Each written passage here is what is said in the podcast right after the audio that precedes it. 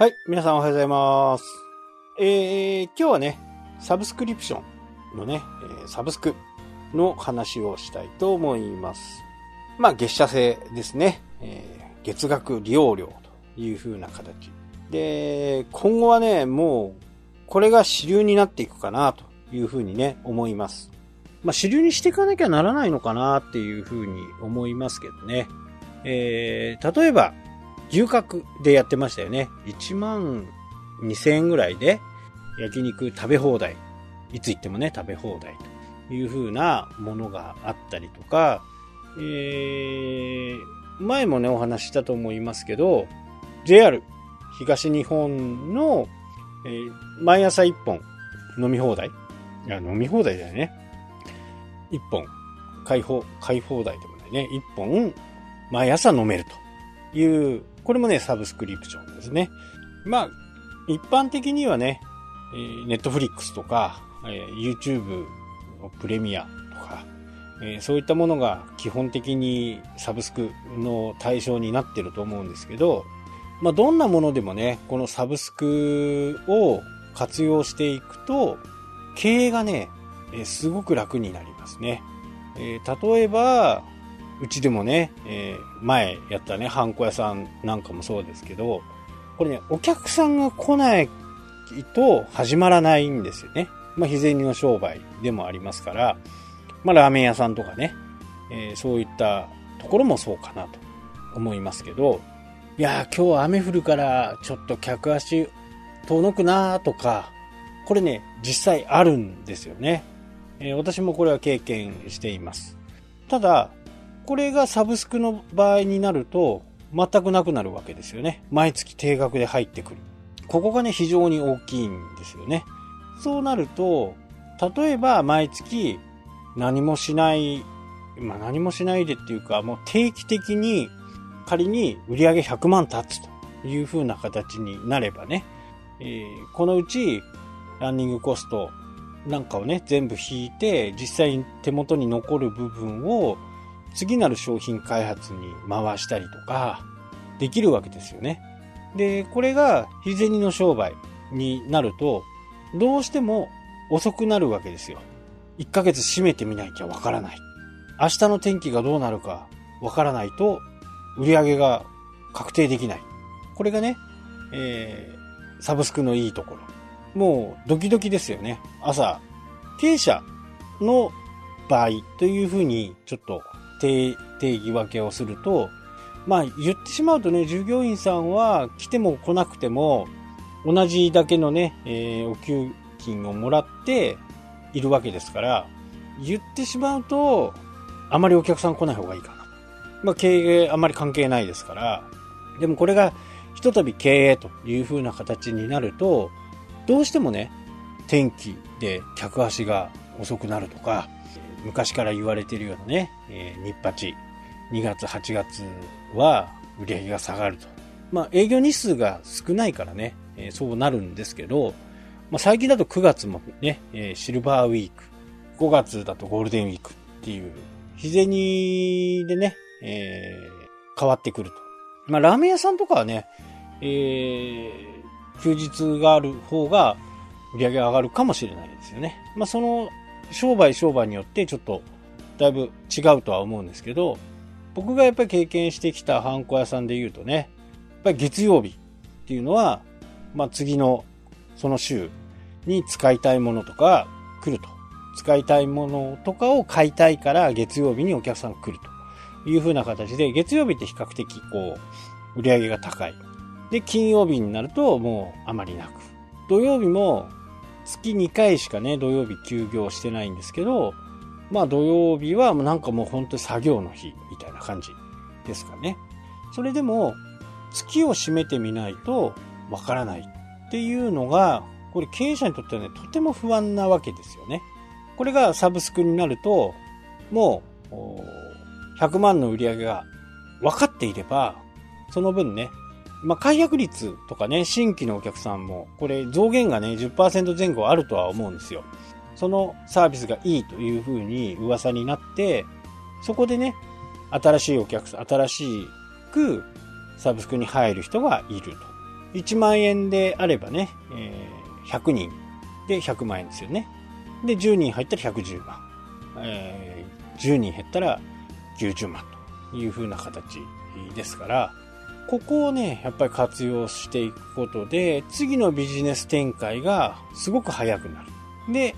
サブスクじゃない場合は、まあ、6月閉めて、で、6月の売掛金なんかもやっぱりね、あるんで、次の入金になるのが7月末ですよね。で、7月末になったら、えー、実際に6月の売上の分の、まあ、PL がわかるわけですね。財務諸表が出てくるんで、その辺で自分でこう、ああ、このくらい残ってるから、次はプリンター新しいのはいつ頃買えるかなとか、えー、そういうふうに考えていくわけなんですけど、そうなると2ヶ月遅くなるんですよね。で、2ヶ月遅くなる上に、今度7月が、ちょっと売り上げが良くない、よろしくないぞ、という風な形になれば、ちょっと次の投資やめようかな、という風な形になるんで、ここをね、えー、サブスクリプションモデルに変換できる企業は、本当にいいのかなと。で、例えばラーメン屋さんで1000円、1杯1000円だとすると、まあ、どうしようね、1万5千円ぐらいまあ、1万円でもいいのかな毎日来ていいよって。まあ、30日来る人もいますけどね。えー、そこはね、やっぱりなんか割り切っていかなきゃダメかなというふうに思いますけど、それでもね、そうやったサブスクで、まあそのラーメン屋さんの規模がね、どのくらいなのかわからないですけど、例えばそれで200人ね、1万円払うって毎日、えー、ラーメンが食べれると。まあ、定休日があったとしてもね、25日、25杯は食べれるわけですよ。25杯が食べれて、1万円であればね、確定するわけですよね。ここのモデルと、あと原価の考えをしっかり出せれば、すごくね、面白いビジネスモデルになるのかなと。まあ僕なんかは、前もね、えー、この放送で言いましたけど、銭湯とかね、そういったものもサブスクにするといいのかなと。まあ僕の言っているところはサブスクあるんですよ。田舎暮らしのとところにね。8000だったかな。8000円払うと、もう毎日、1日2回でもね、3回でもいけるみたいな。そういう風なものはあります。だからその8000円が、8000円で30日 ?8300 円だったかな？まあ8000円でね、えー、30日で割ったら、1回266円ですよね。通常だと500円ですから、半額ぐらいになる。で、定休日が月に2回あるから、ね、28日営業、28日間営業でもね、えー、8000円で28日であれば285円。まあこれを安いか高いかって見る部分はあると思うんですけどね。これをやると、多分ね、スタンプカードは押してくれないと思うんですけど、それでもね、えー、300円以下でね、毎日お風呂が入れると。実はね、歩いて行けるんで、まあ、結構な坂なんですけど、まあ水道代はね、田舎暮らしなんで結構高いんですよ。地方に行くとやっぱり水道代って結構高くって、えー、下水道はね、えー、下水道代としては請求されないんですけどね、えー、浄化槽代として請求されてくるんで、下水道代は別なんですけど、水道代だけでもね、結構高いんで、そこをね、え、計算して毎日お風呂に入ったとしたら、っていう風な形ですかね。まあ、そこで温泉入れるか、サウナがついてたりね、えー、するんで、ここはね、えー、田舎でもね、なかなかこ